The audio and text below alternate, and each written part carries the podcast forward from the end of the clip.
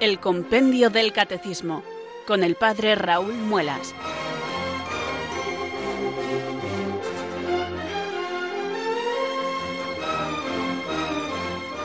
Muy buenas tardes, queridos oyentes de Radio María. Son las cuatro, las tres en Canarias. Bienvenidos a una nueva edición del programa El Compendio del Catecismo. Reciban un saludo muy cordial del Padre Raúl Muelas, que un día más les habla desde estos micrófonos de Radio María, la radio de la Virgen, la fuerza de la esperanza. Sed todos bienvenidos.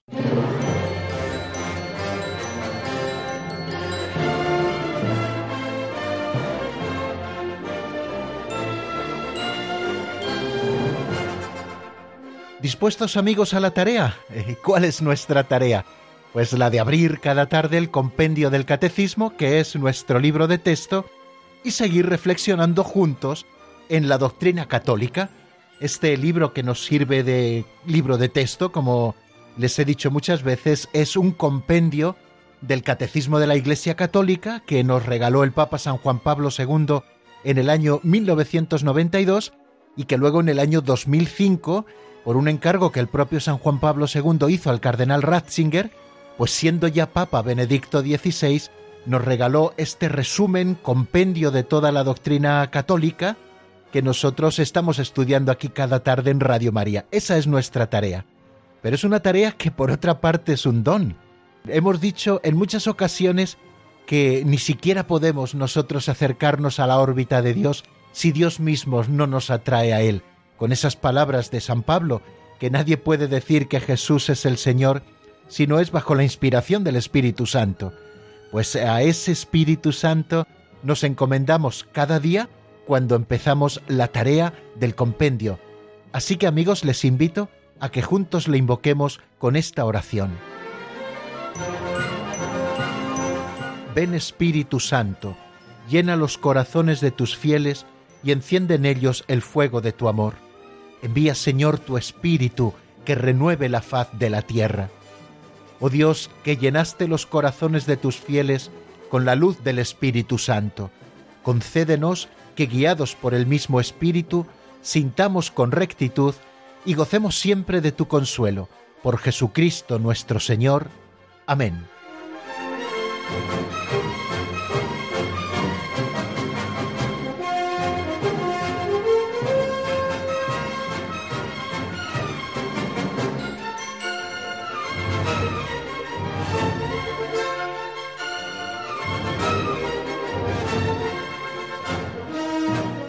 Y cada día también, después de la oración, abrimos el libro de las pinceladas para leer una de esas pequeñas catequesis de un minuto, catequesis aplicadas, eh, que nos sirven para abrir el apetito y conocer muchas cosas de Dios y de la doctrina católica. Bueno, esta pincelada que hoy vamos a escuchar se titula Tres etimologías y es un poco diferente a la que venimos escuchando en los días precedentes. Vamos con ella.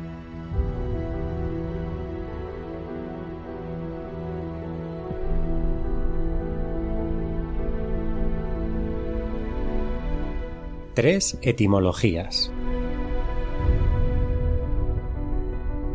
Las etimologías son muy sugestivas. Tres verbos. Recordar. Cor, cordis, corazón. Es volver a pasar algo o a alguien por el corazón. Cuando no recordamos algo, no hay que achacarlo a la memoria, sino al corazón. Solo se ve bien con el corazón. Considerar Sidius, Sideris, estrella. Es relacionar unas estrellas, unas luces, con otras. Confrontar distintos aspectos de una cuestión para que salte la luz. Consolar. Solus, solo. Es juntarse unos con otros para huir de la soledad. Es visitar a un anciano, a un enfermo, para hacerlo feliz, al ver que no está solo.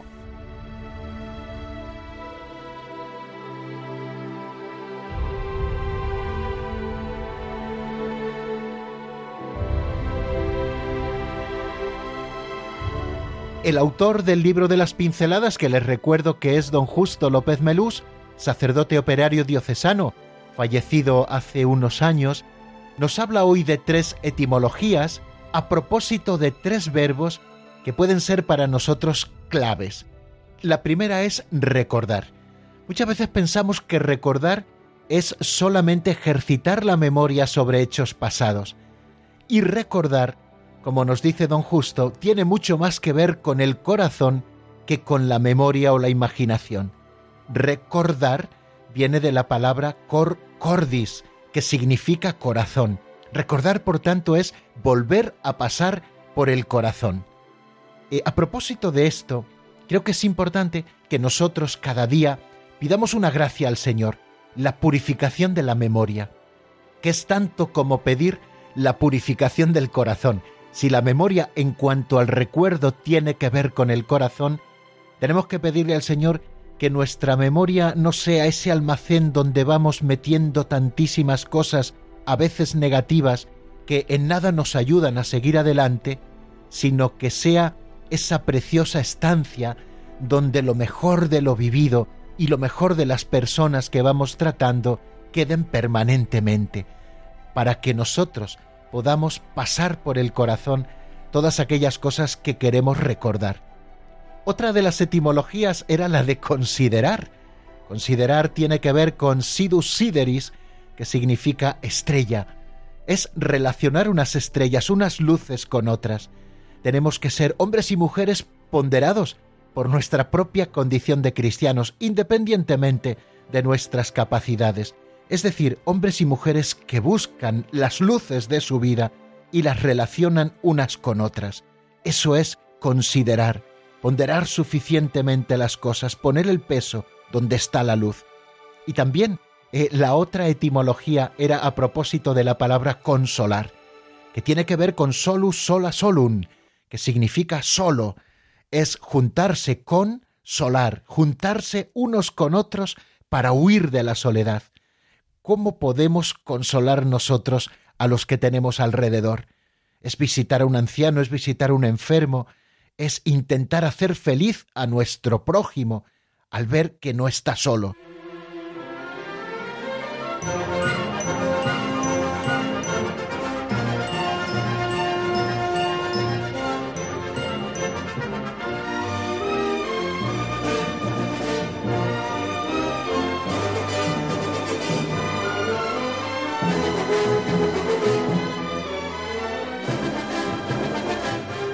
Cuando caminamos en grupo, queridos amigos, como es el caso de este programa en el que estudiamos el compendio del catecismo todos juntos, pues creo que es importante que vayamos marcando un ritmo suficientemente ágil para avanzar, pero suficientemente lento para que nadie se nos quede descolgado.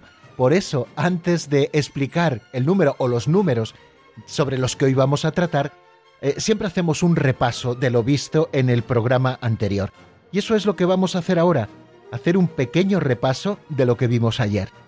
Estuvimos tratando sobre el número 20 del compendio del Catecismo, sobre el canon de las Sagradas Escrituras.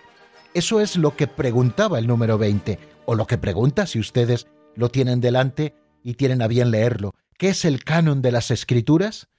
El canon de las Escrituras es el elenco completo de todos los escritos que la tradición apostólica ha hecho discernir a la Iglesia como sagrados.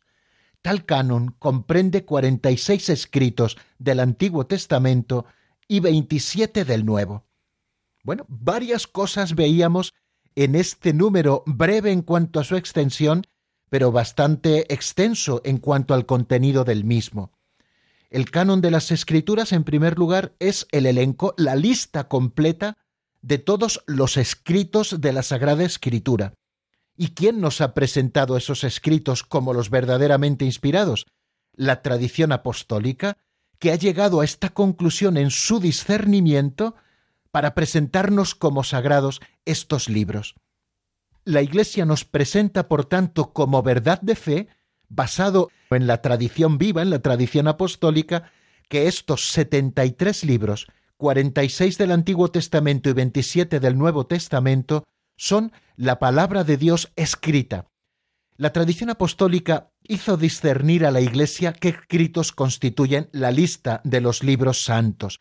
Esta lista integral como veíamos en nuestro programa de ayer, la llamamos canon de las escrituras.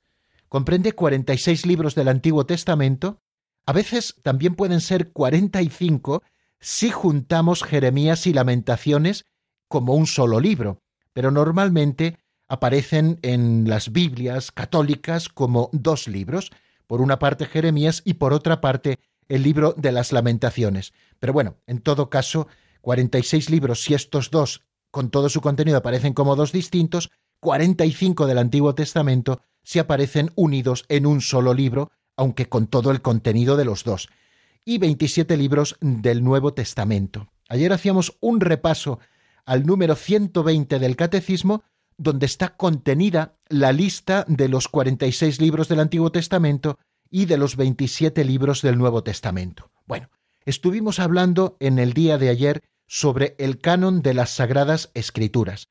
También llamamos a los libros sagrados libros canónicos. En primer lugar, porque ellos son el canon o la regla de la verdad revelada por Dios, y por otra parte, por eso que hemos dicho con el número 20 del compendio, que la tradición ha establecido el canon de la Biblia. Y lo ha hecho no después de largas investigaciones sesudas, únicamente en una mesa de trabajo, eh, sino bajo la guía del Espíritu Santo, que actúa en ella y la lleva al conocimiento de la verdad. ¿Cómo sabemos cuáles son los libros inspirados? Pues precisamente porque la Iglesia ha discernido los escritos que deben ser conservados como sagrada escritura. Se conoce, por tanto, por canon bíblico el conjunto de todos los escritos que forman la Biblia y que por su origen divino constituyen su regla de fe y costumbres, es decir, el catálogo completo de los escritos inspirados. Hacíamos también una distinción dentro de lo que consideramos escritos canónicos. Hablábamos de que a algunos se les llama protocanónicos, que son la gran mayoría, y que a otros, para distinguirlos, también quizá de una manera académica, se les ha llamado deuterocanónicos porque no siempre fueron incluidos desde el principio en el canon de las escrituras. Es verdad que esta distinción no significa que haya diferencia en la autoridad o dignidad de unos y otros, porque todos son inspirados y todos contienen la verdad de la fe, pero eh, lo que nos está marcando lo de protocanónicos o deuterocanónicos es si estos libros desde el principio, desde la época posapostólica, ya eran considerados como dentro del canon o luego en el discernimiento posterior de décadas o algún siglo, pues fueron considerados dentro del canon. Son siete del Antiguo Testamento los deuterocanónicos y siete del Nuevo Testamento.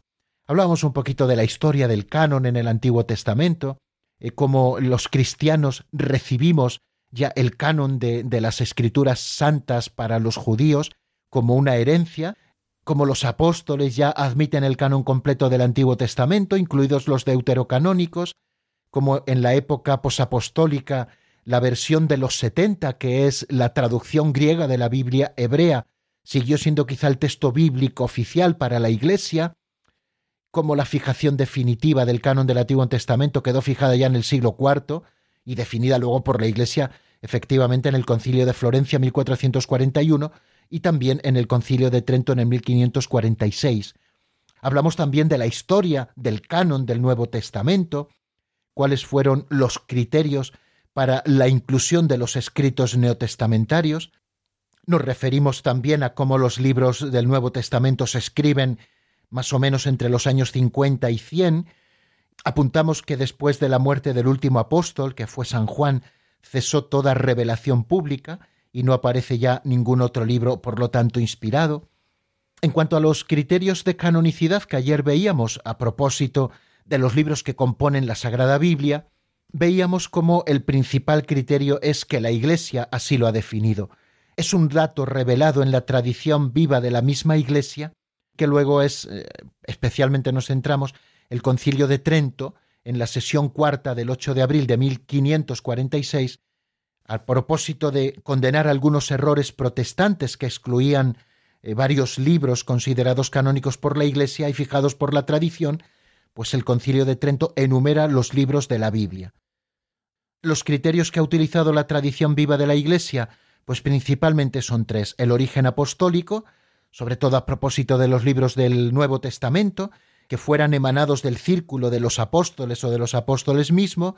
El segundo criterio, la ortodoxia, es decir, que el contenido de esos libros estuviera de acuerdo con el sensus fidelium de los cristianos y por otra parte la catolicidad, es decir, que fueran usados en todas o casi todas las comunidades que se iban fundando en los primeros momentos de la Iglesia. También apuntamos algo de los libros apócrifos, que son libros de autor desconocido, con una afinidad con los libros sagrados en cuanto al argumento y en cuanto al título, al que la Iglesia no reconoció jamás su autoridad canónica por no ser inspirados. Hablábamos de que muchos de ellos tienen cierto valor, porque nos aportan datos desconocidos, porque nos hablan de ideas morales que se practicaban también en el seno de esas primeras comunidades cristianas, etc. Bueno, pues esto es lo que hablamos ayer. Vamos a dar un pasito más en nuestro estudio.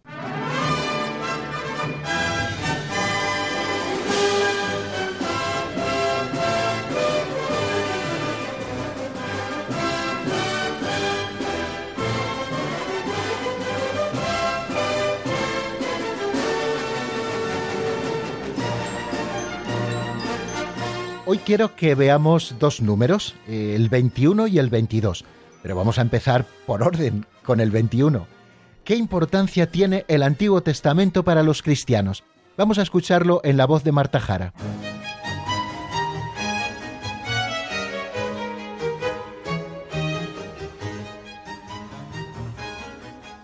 Número 21. ¿Qué importancia tiene el Antiguo Testamento para los cristianos? Los cristianos veneran el Antiguo Testamento como verdadera palabra de Dios.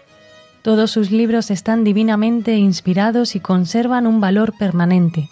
Dan testimonio de la pedagogía divina del amor salvífico de Dios y han sido escritos sobre todo para preparar la venida de Cristo Salvador del mundo.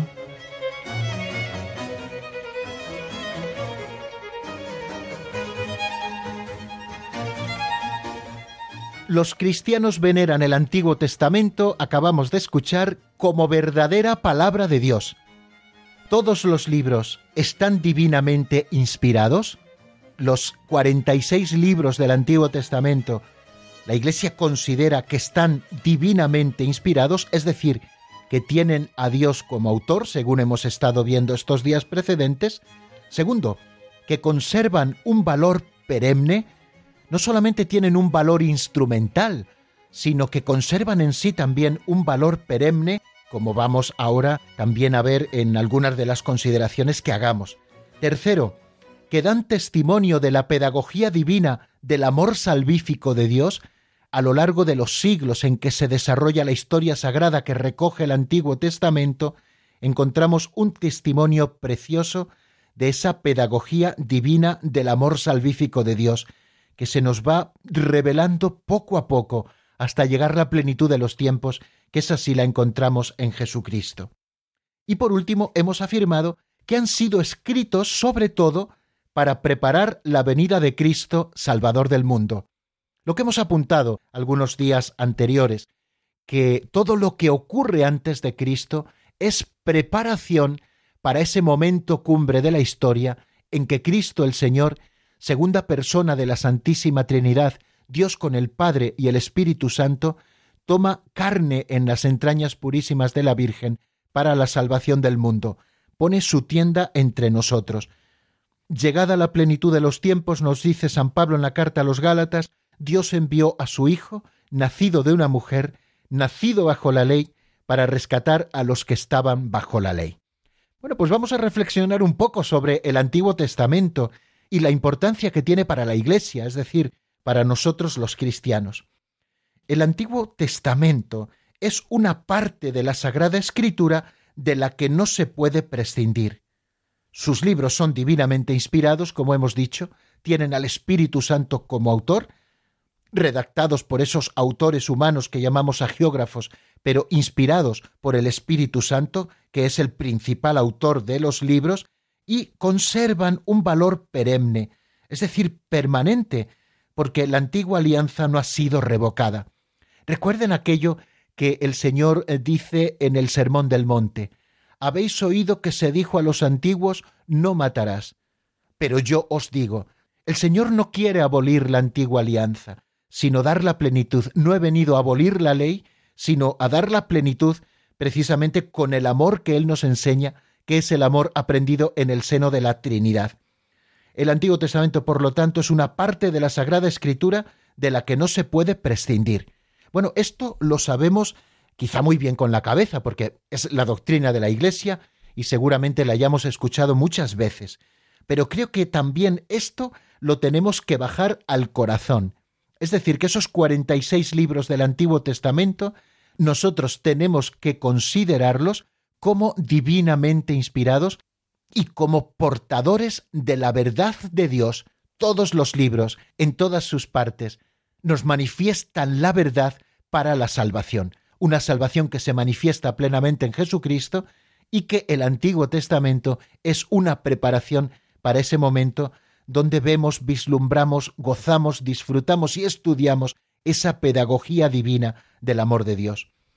El fin principal de la economía del Antiguo Testamento era preparar la venida de Cristo, Redentor universal. Por lo tanto, aunque los libros contienen elementos imperfectos y pasajeros, dan testimonio de toda la divina pedagogía del amor salvífico de Dios. Es verdad que contienen elementos imperfectos y pasajeros, propios de esa revelación progresiva que el Señor va haciendo hasta alcanzar la perfección en Cristo. Y también hemos de decir que eh, los libros del Antiguo Testamento contienen enseñanzas sublimes sobre Dios y una sabiduría salvadora acerca de la vida del hombre. Encierran admirables tesoros de oración y en ellos se esconde el misterio de nuestra salvación. Vamos a hablar un poquito de los libros del Antiguo Testamento. La primera impresión cuando nosotros nos acercamos a estos 46 libros vistos en su conjunto es que los libros del Antiguo Testamento contienen una historia que se remonta hasta los orígenes mismos del mundo y de la humanidad, pero que poco a poco se va concentrando en los descendientes de Abraham y entre estos en el pueblo de Israel, heredero de la promesa hecha por Dios al patriarca Abraham.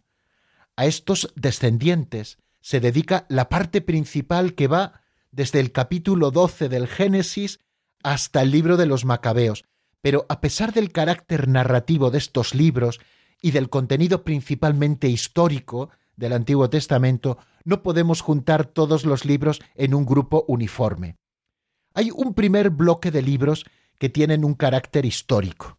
Dentro de esos libros que llamamos históricos, tienen un carácter peculiar los cinco primeros libros. Son lo que llamamos los cristianos el Pentateuco, o lo que los judíos llaman la Torá, ¿no? la ley. Tienen una importancia grandísima estos cinco primeros libros, porque en ellos la ley santa es revelada por Dios a su pueblo a través de Moisés. Estos libros son el Génesis, el Éxodo, el libro de los números, el Levítico y el Deuteronomio.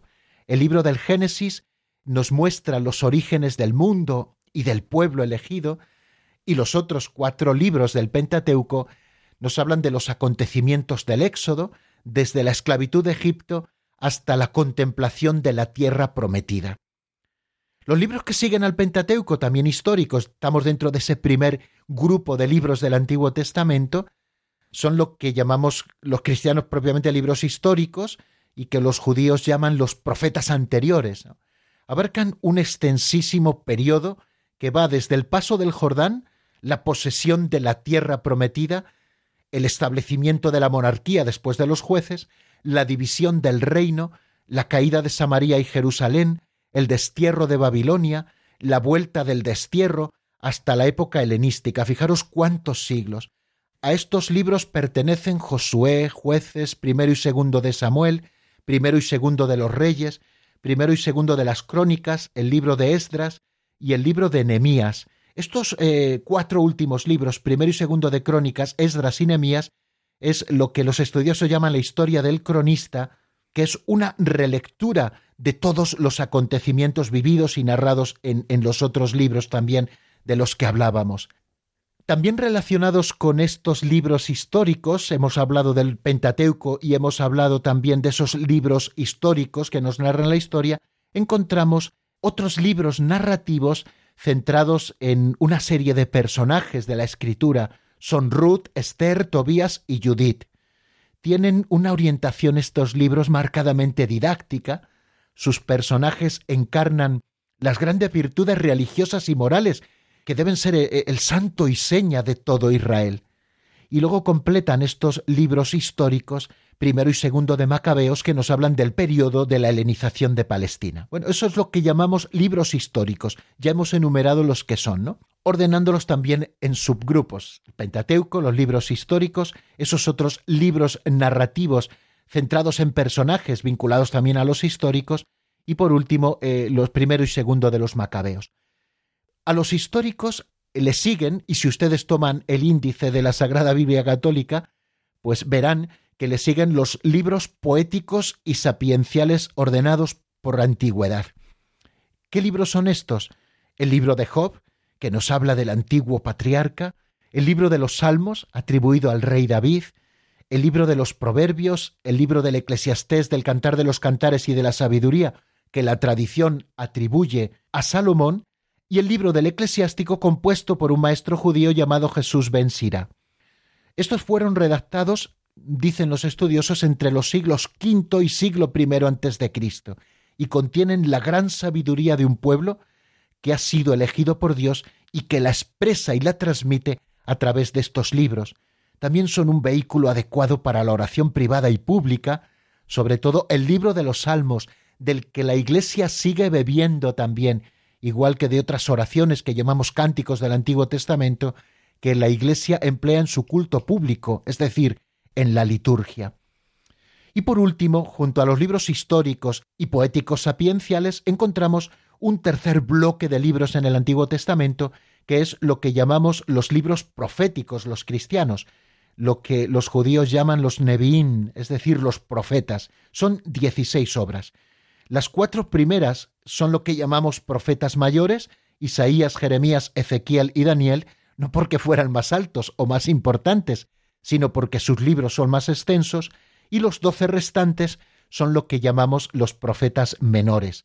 Oseas, Joel, Amós, Abdías, Jonás, Miqueas, Naún, Abacuc, Sofonías, Ageo, Zacarías y Malaquías.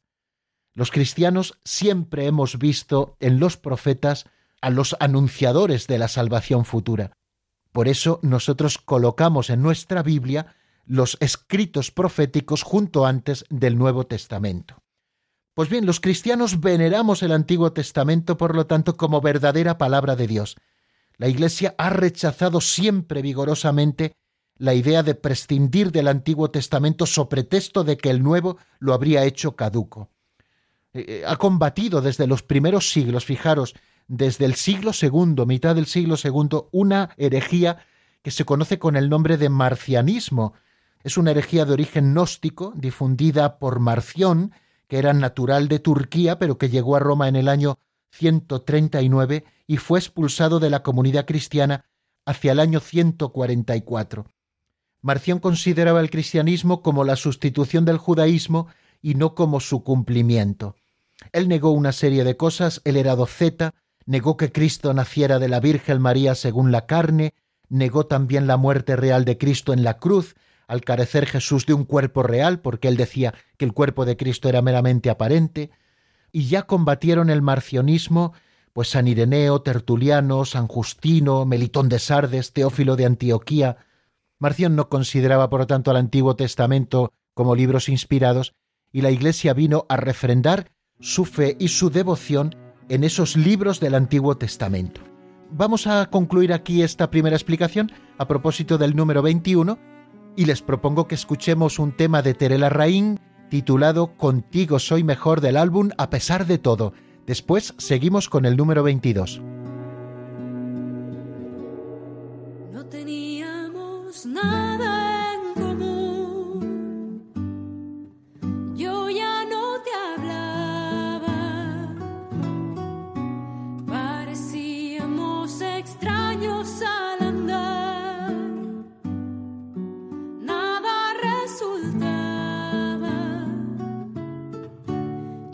그러다.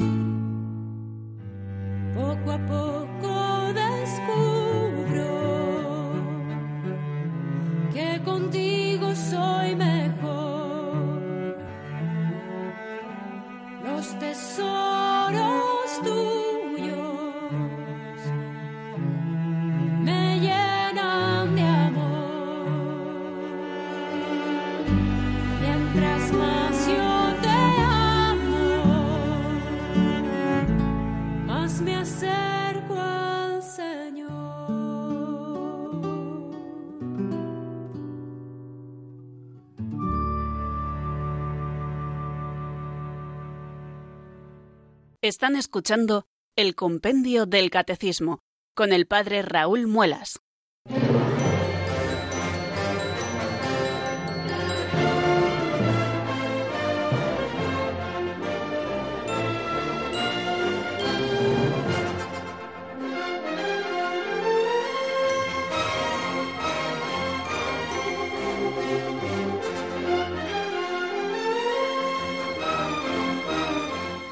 ¿Qué nos dice el número 22 del compendio del catecismo, que es el próximo que vamos a estudiar en los minutos que nos quedan?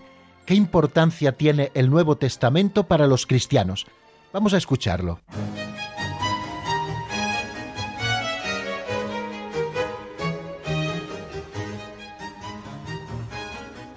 Número 22. ¿Qué importancia tiene el Nuevo Testamento para los cristianos? El Nuevo Testamento, cuyo centro es Jesucristo, nos transmite la verdad definitiva de la revelación divina. En él, los cuatro evangelios de Mateo, Marcos, Lucas y Juan, siendo el principal testimonio de la vida y doctrina de Jesús, constituyen el corazón de todas las escrituras y ocupan un puesto único en la Iglesia.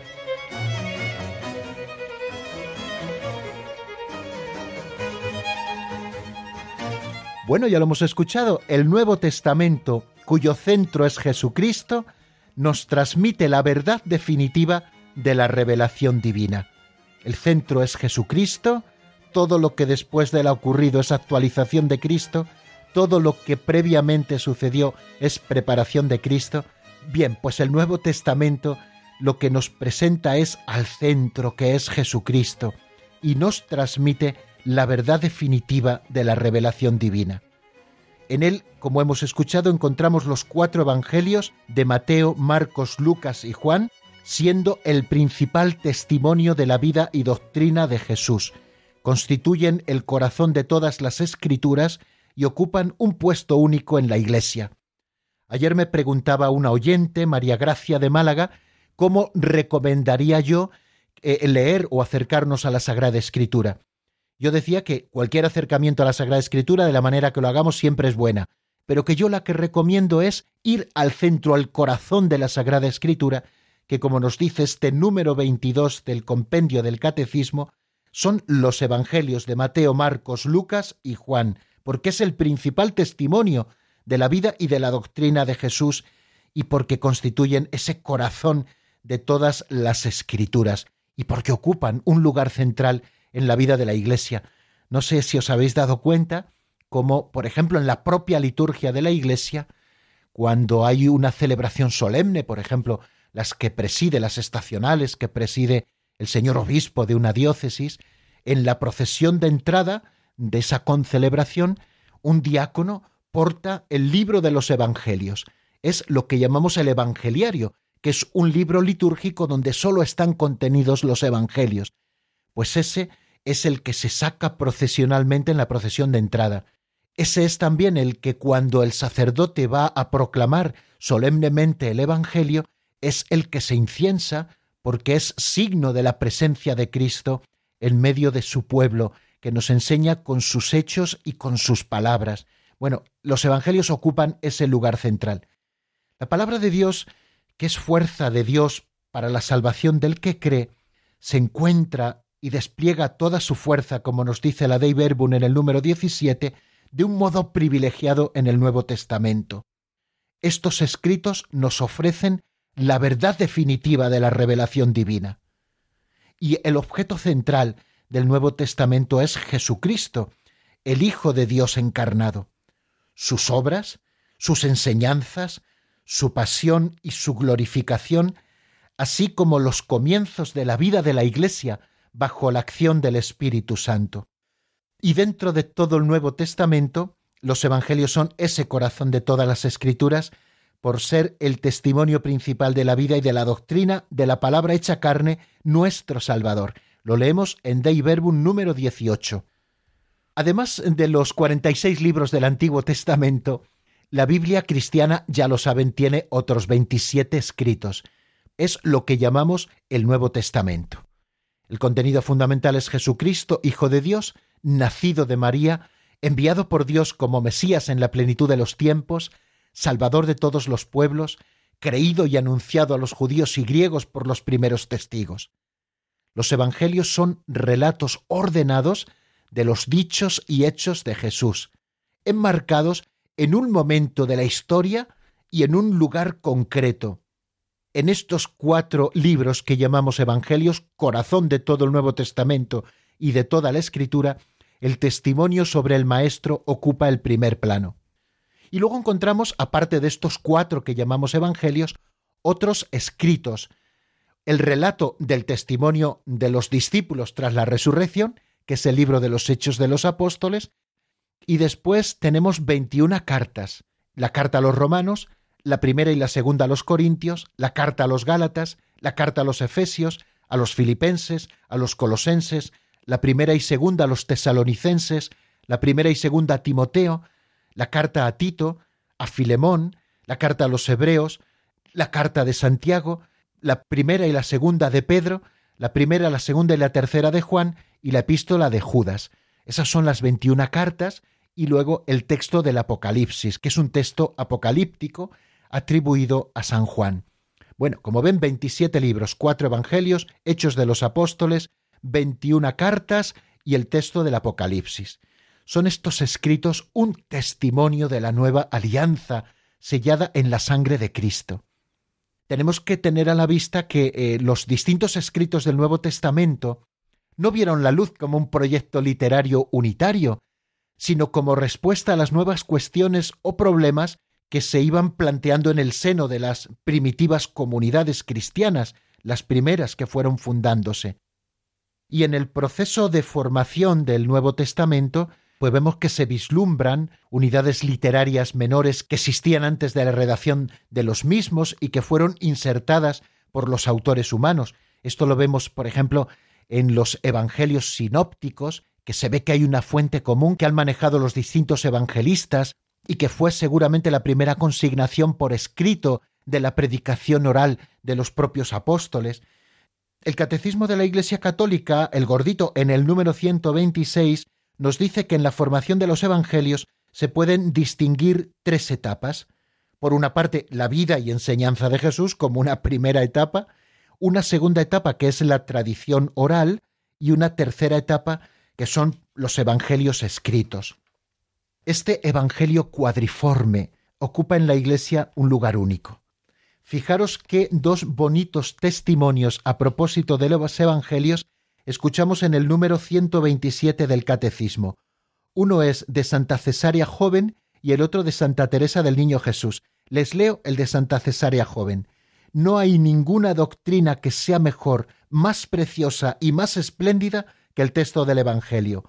Ved y retened lo que nuestro Señor y Maestro Cristo ha enseñado mediante sus palabras y realizado mediante sus obras. Y dice Santa Teresita del Niño Jesús, Santa Teresa de Lisieux, es sobre todo el Evangelio lo que me ocupa durante mis oraciones. En él encuentro todo lo que es necesario a mi pobre alma. En él descubro siempre nuevas luces, sentidos escondidos y misteriosos. Ven amigos, porque ayer yo recomendaba comenzar la lectura de la palabra de Dios eh, por los Evangelios, por el corazón de la Sagrada Escritura, por estas cosas que nos dicen los santos y que nos dice la propia Iglesia, fijaros en ese número 22 del compendio del Catecismo. Los cuatro Evangelios constituyen el corazón de todas las escrituras y ocupan un puesto único en la Iglesia. Bueno, les invito a que, si quieren, ahora después de la canción, nos llamen al 91005 9419, repito, 91005 9419, para que puedan ustedes también hacer sus aportaciones. Yo les propongo ahora un tema de Verbum Day que se titula En el pan, del álbum Dios anda suelto. Enseguida volvemos.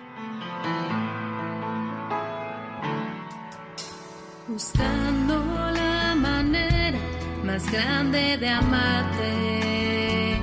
Encontré la respuesta para quedarme contigo por siempre, pudiendo haber portado corona y ser grande, rodeado de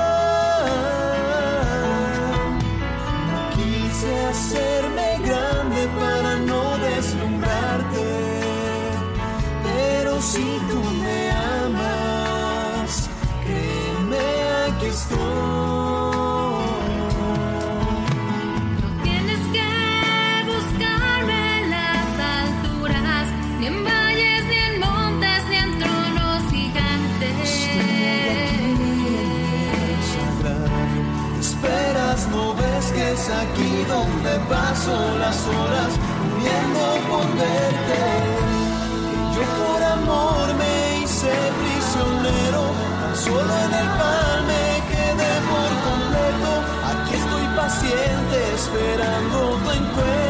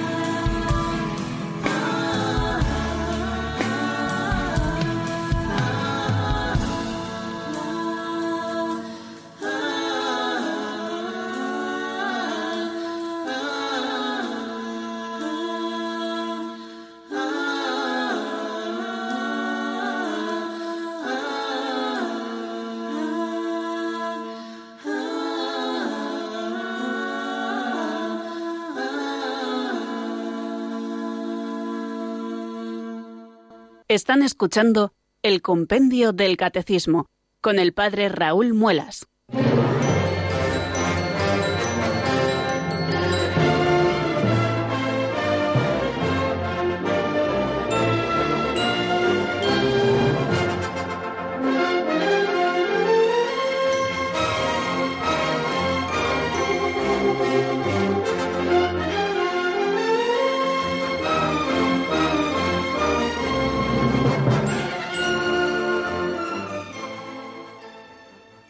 Las 4 y 49 minutos de la tarde, queridos amigos. Les confieso que no he cambiado todavía de hora el reloj del estudio y casi me equivoco. Pero bueno, son las 4 y 49. Estamos en el compendio del catecismo aquí en Radio María, la radio de la Virgen, y estamos disfrutando de la doctrina católica juntos. Eh, abrimos este momento en el que, bueno, pues eh, dejamos que los oyentes, que siempre nos enriquecen con sus cosas, eh, nos ofrezcan sus preguntas o sus aportaciones. Y ya tenemos una llamada esperando, así que no me entretengo mucho más. Nos vamos hasta Valdepeñas, que allí está Milagros. Buenas tardes y bienvenida, Milagros. Buenas tardes, buenas tardes. Mire, yo mm, le diré que para mí el Evangelio es el pan de cada día y, y no puedo pasar sin leer el Evangelio. Por supuesto que oigo todos los días la misa y todo eso, yo soy una enferma. Bueno, pero lo que sí le quiero decir, aparte de lo bonito que está el programa, porque me encanta, me encanta, y lo mucho que me entero, es que le voy a hacer una crítica. Sí, claro. Pues la música, la música que han puesto es horrible, es una incongruencia total. Esa música de película, por favor, y eso es horrible, pero es que te pone los nervios de punta. No me gusta nada, perdóneme, pero se lo digo tal como lo siento. Bueno, muy bien, y nosotros se lo agradecemos. Eh, lo importante, igual que usted nos felicita por, eh, por los contenidos, pues también por aquello que no le gusta tanto, pues también nos lo sugiere.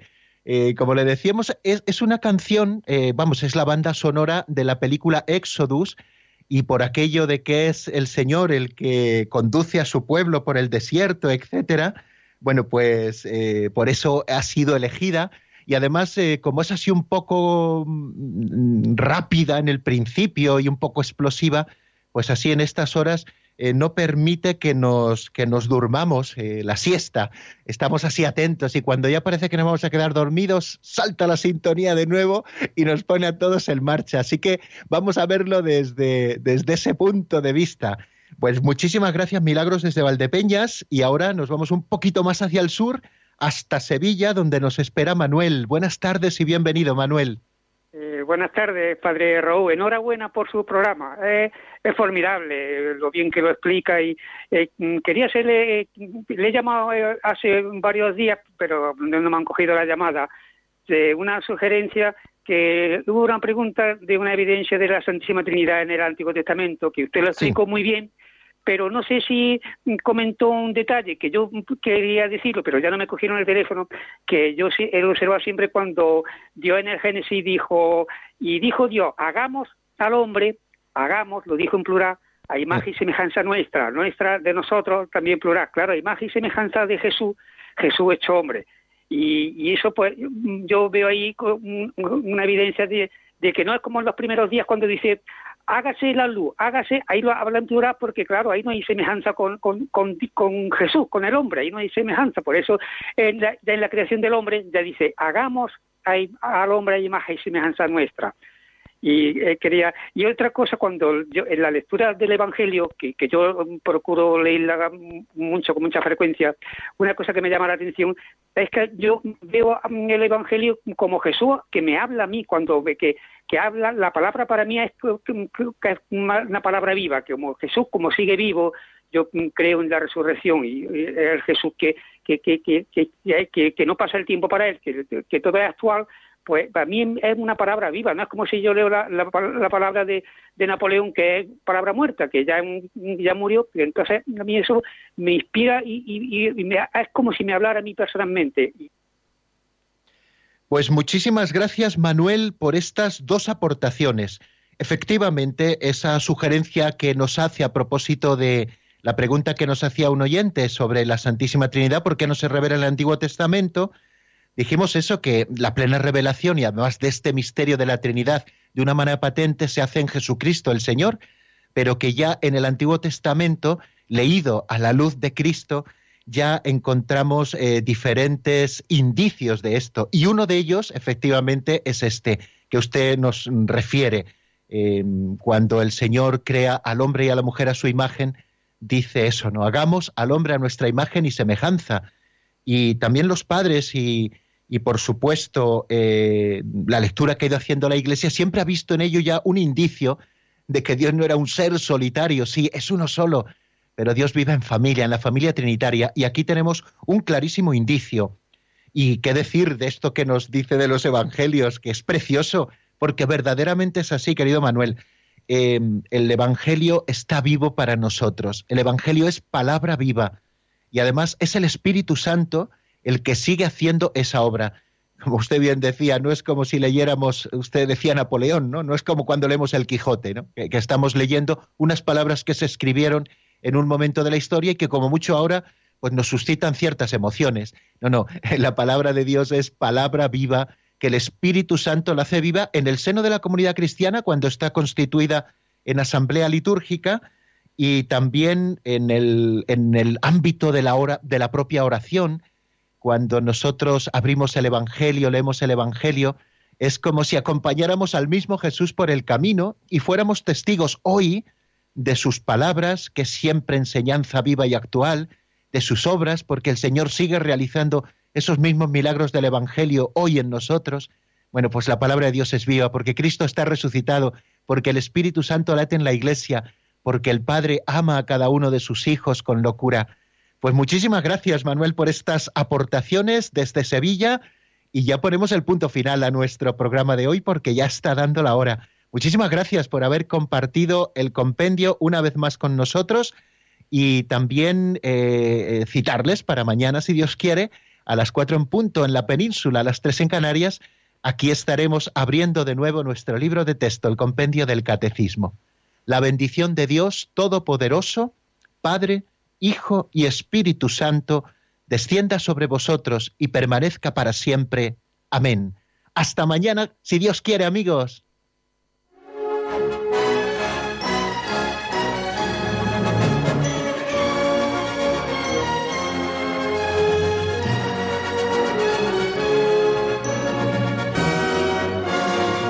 El Compendio del Catecismo con el Padre Raúl Muelas.